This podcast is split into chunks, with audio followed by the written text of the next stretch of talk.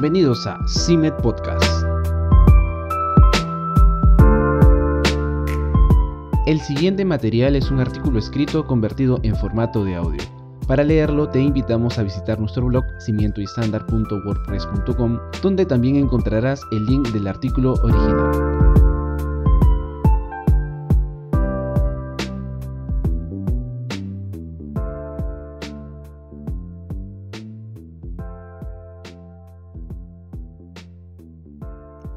La religión del progresismo, la herejía más peligrosa de la cultura occidental actual, por Craig A. Carter. No es exagerado afirmar que la Iglesia occidental necesita una reforma hoy día, al igual que a principios del siglo XVI. El catolicismo sigue necesitando reformas drásticas después de haber rechazado en gran medida lo que se ofreció en la reforma. El protestantismo se ha alejado de sus raíces y ha perdido en gran medida su catolicidad.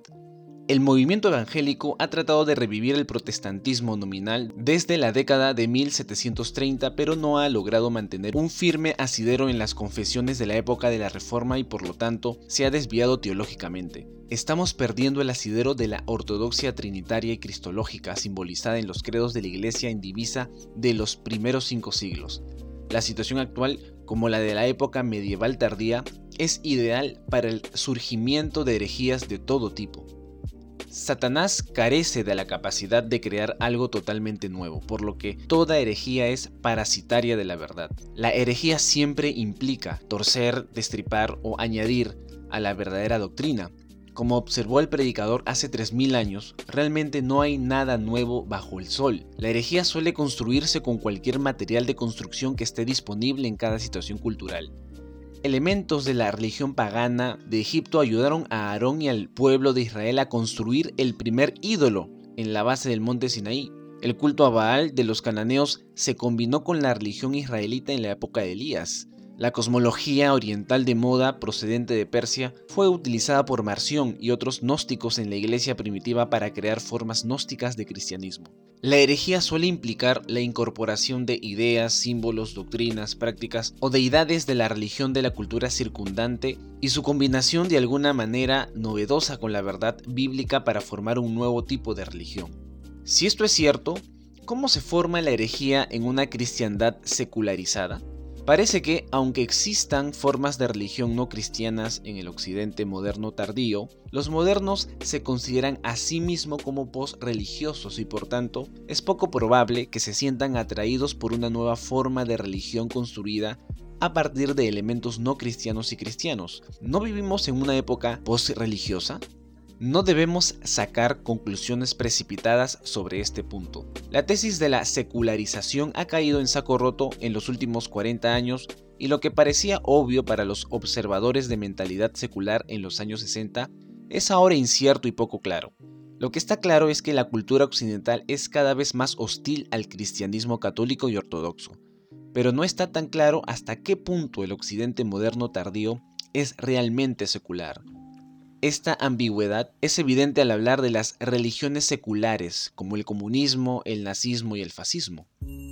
Pero desde 1945 la religión nacional de los países de Europa Occidental y de la anglosfera ha sufrido cambios masivos. La mejor manera de describir lo que ha surgido es hablar de ello como una nueva herejía cristiana. Una forma herética de cristianismo se ha convertido en dominante en Occidente y ha desplazado a la ortodoxia católica a un segundo plano como minoría continua, que cada vez puede ejercer menos influencia en la cultura. Las llamadas guerras culturales son las guerras imperialistas emprendidas por esta herejía cristiana contra las fuerzas de la tradición, la catolicidad y la ortodoxia, tanto dentro de la iglesia romana como de las iglesias protestantes y también dentro del evangelicalismo. Hay focos de resistencia a esta herejía dentro de ciertos segmentos del catolicismo romano y del evangelicalismo, pero las denominaciones protestantes principales han sido casi totalmente corrompidas por ella. Es fácil para los conservadores burlarse de la disminución del número de iglesias protestantes liberales y asumir que su influencia cultural es insignificante. Sin embargo, la ley y la opinión pública siguen cambiando al ritmo de los pronunciamientos del clero liberal y los conservadores siguen perdiendo casos judiciales, batallas legislativas y encuestas de opinión pública. No hay que pasar por alto que muchos obispos romanos, habiendo notado hacia dónde sopla el viento, se han alineado con la creciente herejía para estar a la altura de sus rebaños. La teología liberal es un problema tanto en la Iglesia romana como en cualquiera de las protestantes. Es difícil ver mucha diferencia en estos días, en términos prácticos, entre el Papa y el arzobispo de Canterbury. Ambos abrazan la nueva herejía y trabajan incansablemente para verla triunfar. La herejía del progresismo. Entonces, ¿qué es esta herejía? Es sencillamente la herejía del progresismo. El cristianismo progresista es la nueva forma de cristianismo postcatólica, postprotestante y postbíblica que ha llegado al poder en el occidente moderno tardío. Al igual que el culto al becerro de oro, el sincretismo de Baal y las iglesias gnósticas de los primeros siglos, esta nueva herejía es una síntesis de elementos extraídos de la cultura circundante y fusionados con elementos de la enseñanza bíblica, de tal manera que contradicen la ortodoxia bíblica. El punto clave no es que la nueva doctrina se nutra de ideas y prácticas ajenas a la fe bíblica, sino que lo hace de manera que corrompe fundamentalmente la fe bíblica. No había nada malo en que los israelitas tomaran prestado de la religión egipcia. Dios mismo copió los centros de culto portátiles que existían en la religión egipcia al ordenar a Israel en Éxodo capítulos 24 al 40 que construyera un tabernáculo para el culto a Yahvé. La planta era un diseño común en los templos de todo el antiguo Oriente Próximo. El tabernáculo de Israel, sin embargo, no tenía ningún ídolo, en el lugar sagrado, de acuerdo con el segundo mandamiento. La creación del becerro de oro en Éxodo 32, por otro lado, fue una violación del segundo mandamiento y por lo tanto es un ejemplo de una práctica prestada que no podía reconciliarse con la ley. La cuestión es que a veces tomar prestado elementos religiosos no cristianos corrompe fundamentalmente la fe cristiana y da lugar a la herejía. Por lo tanto, es de vital importancia que los teólogos aclaren a la Iglesia lo que no puede tomarse prestado legítimamente de la cultura, sino que la Iglesia debe oponerse firmemente a ello. Muchos elementos de la cultura son buenos o neutros y pueden incorporarse a la fe cristiana, pero no todos. Discernir dónde está la línea entre asimilar y ser asimilado es una de las tareas más importantes de la teología. Un ejemplo de préstamo cultural potencialmente peligroso que vemos en el siglo XX es la adopción de la idea marxista de lo que Rod Dreher, citando a Milan Kundera, llama la gran marcha hacia el progresismo. ¿Está la humanidad en una gran marcha hacia la hermandad, la igualdad y la justicia social? ¿Es cierto que el hombre moderno está más cerca de realizar el cielo en la tierra que cualquier otra civilización anterior? ¿Es la justicia social total y completa una posibilidad humana real allá afuera, esperando que nos atrevamos a aprovecharla? El Evangelio social de principios del siglo XX, la teología de la liberación de mediados del siglo XX y el progresismo despierto de hoy han coqueteado con esta idea mortal. Un siglo de asesinatos, guerras, tiranía, deshumanización y genocidio es un testimonio silencioso de la incapacidad del hombre para erradicar el mal de su propia naturaleza, y mucho menos de la cultura humana.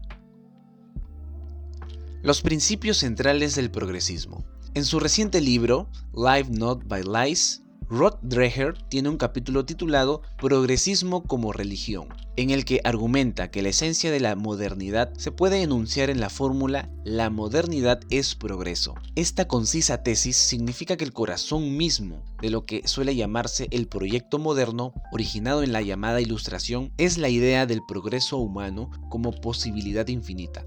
No existen límites para el progreso humano porque la humanidad no está fatalmente defectuosa por el pecado como enseña el cristianismo ortodoxo. Por el contrario, la humanidad posee el conocimiento y el potencial para realizar el cielo en la tierra si solo se puede neutralizar a los enemigos regresivos del progreso. Muchos de los conflictos de nuestra sociedad actual se remontan a una guerra agresiva contra los conservadores que se perciben como un obstáculo para el progreso. El culto a la justicia social, término de Dreher, de hoy está poblado por herejes infundidos, con un sentido de rectitud inherente y una certeza absoluta sobre la superioridad moral de su visión. He aquí algunos de los principales principios del credo progresista tal como lo enumera Dreher. 1. El hecho central de la existencia humana es el poder y cómo se utiliza hay una gran diferencia entre la autoridad, que requiere la legitimidad de la naturaleza o de Dios, y el poder puro, que es su propia autoridad. Para los guerreros de la justicia social, toda la vida, incluidas todas las relaciones sociales, se entienden como manifestaciones de poder. Para ellos, la autoridad se reduce al poder puro. 2. No existe la verdad objetiva.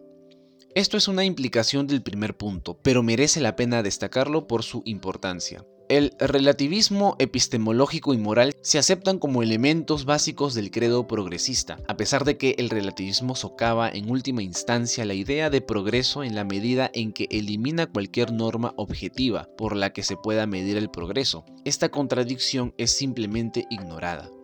3. La política de identidad es la forma de separar a los oprimidos de los opresores. En un credo relativista que rechaza la verdad objetiva, se necesita sin embargo alguna base para la justicia social y la política de identidad llena el vacío. La política de la identidad es básicamente una forma de identificar a los enemigos y justificar que se les quite el poder. Al igual que el antiguo maniqueísmo, utiliza un método superficial y totalmente arbitrario para dividir un mundo en buenos y malos. Dado que el progresismo solo puede venir por el uso del poder bruto, es necesario que haya alguna forma de justificar el uso de la violencia y las coacciones contra los llamados enemigos del progreso. 4. La interseccionalidad es el ecumenismo de la justicia social. Es una forma de formar alianzas de grupos activistas contra el status quo. También es irracional.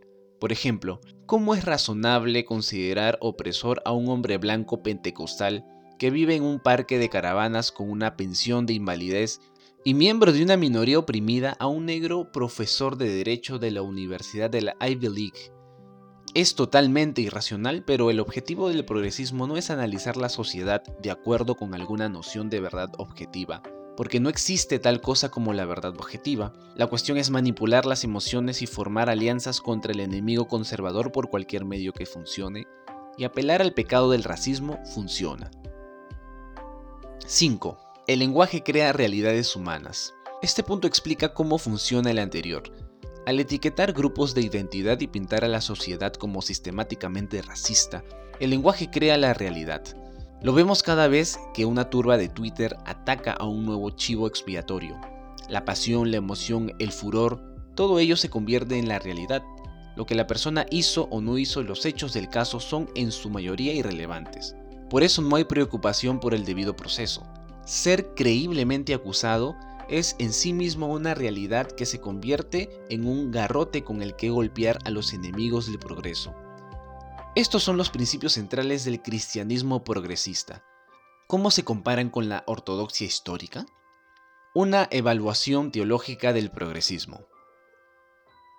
El espacio no permite una evaluación exhaustiva, pero quiero exponer dos puntos rápidos para mostrar lo herético que es el progresismo. 1.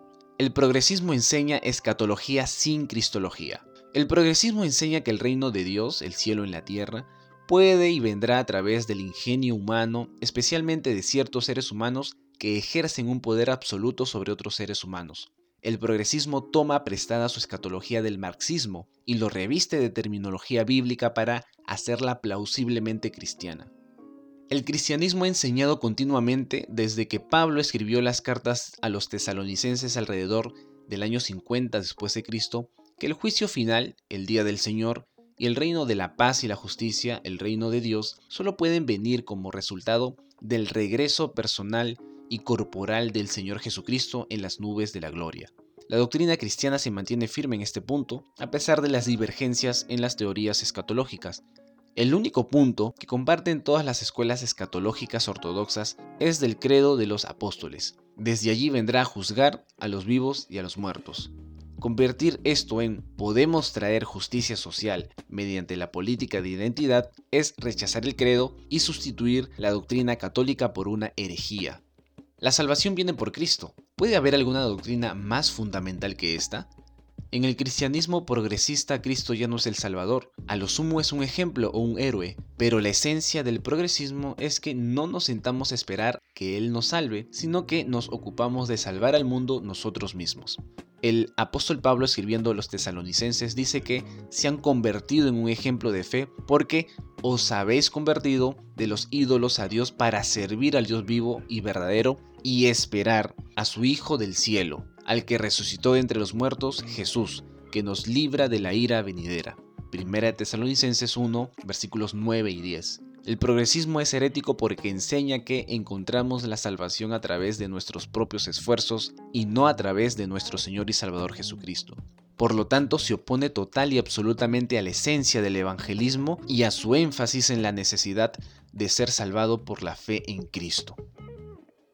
2. El progresismo sustituye la verdadera culpa moral por la falsa culpa y vergüenza. Lo hace negando el realismo metafísico, que es el marco en el que tiene sentido la doctrina del pecado original. Al negar la verdad objetiva, el progresismo socava toda la estructura del pecado y la salvación que enseñan las escrituras. El guerrero de la justicia social se identifica con los grupos de víctimas que están de moda para justificar que no necesita salvación. Identificarse con los grupos de víctimas le permite a uno utilizar la violencia, la coerción y el control, el que se identifica con la víctima reclama el derecho moral de usar el poder. En el cristianismo solo se puede confiar a Dios la tarea del juicio final porque los seres humanos son todos pecadores caídos que necesitan la salvación. Todos estamos ante Dios como pecadores cuya única esperanza está en Cristo. Ninguno de nosotros está lo suficientemente libre de pecado como para estar capacitado para juzgar a nuestro prójimo. Esto significa que en una sociedad cristiana la verdadera autoridad política y legal viene de Dios y por eso debe haber una división de poderes. Esto permite que una rama del gobierno pueda controlar a otra y evitar que el poder absoluto caiga en un solo conjunto de manos. La doctrina cristiana del pecado original conduce directamente a una división que se vio por primera vez en Israel con el surgimiento de los profetas para enfrentarse a los reyes y sacerdotes con la palabra de Dios que más tarde se desarrolló en la cristiandad con la división de poderes entre los reyes, los parlamentos y el poder judicial. El progresismo es peligroso porque no subordina el poder humano a la autoridad divina y trata de destruir los sistemas por los que los diversos elementos del gobierno humano funcionan como controles y equilibrios entre sí. El progresismo ve tales sistemas como inherentemente conservadores y busca destruirlos. Tales sistemas fueron diseñados para un mundo caído poblado por pecadores que deben ser restringidos. La premisa de estos sistemas es que los seres humanos caídos nunca podrán alcanzar la justicia escatológica en esta época. Supone que esperamos a su Hijo desde el cielo, pero el progresismo califica este tipo de contención como mala y busca destruirla. Según los progresistas, siempre estamos en una situación de emergencia que requiere actuar con audacia y pisotear la tradición. ¿Por qué? Porque el progresismo exige el cielo aquí y ahora y avergüenza a cualquiera que intente resistirse a su agenda utópica. Aunque se presenta a sí mismo como todo un asunto de justicia, si tomamos en serio sus propias afirmaciones, debemos concluir que no le importa nada la justicia, excepto como un concepto que puede utilizar para alcanzar el poder total. El espíritu del progresismo es exactamente el peligro que el cristianismo reconoce en su insistencia en que el hombre nunca puede salvarse a sí mismo. Si el progresismo se deja sin control, acabará por destruir la cultura occidental. La herejía no es un asunto privado, es una cuestión de vida o muerte. Muchas gracias por escuchar este podcast. No te olvides de buscarnos en nuestras redes y seguirnos. Hasta la próxima.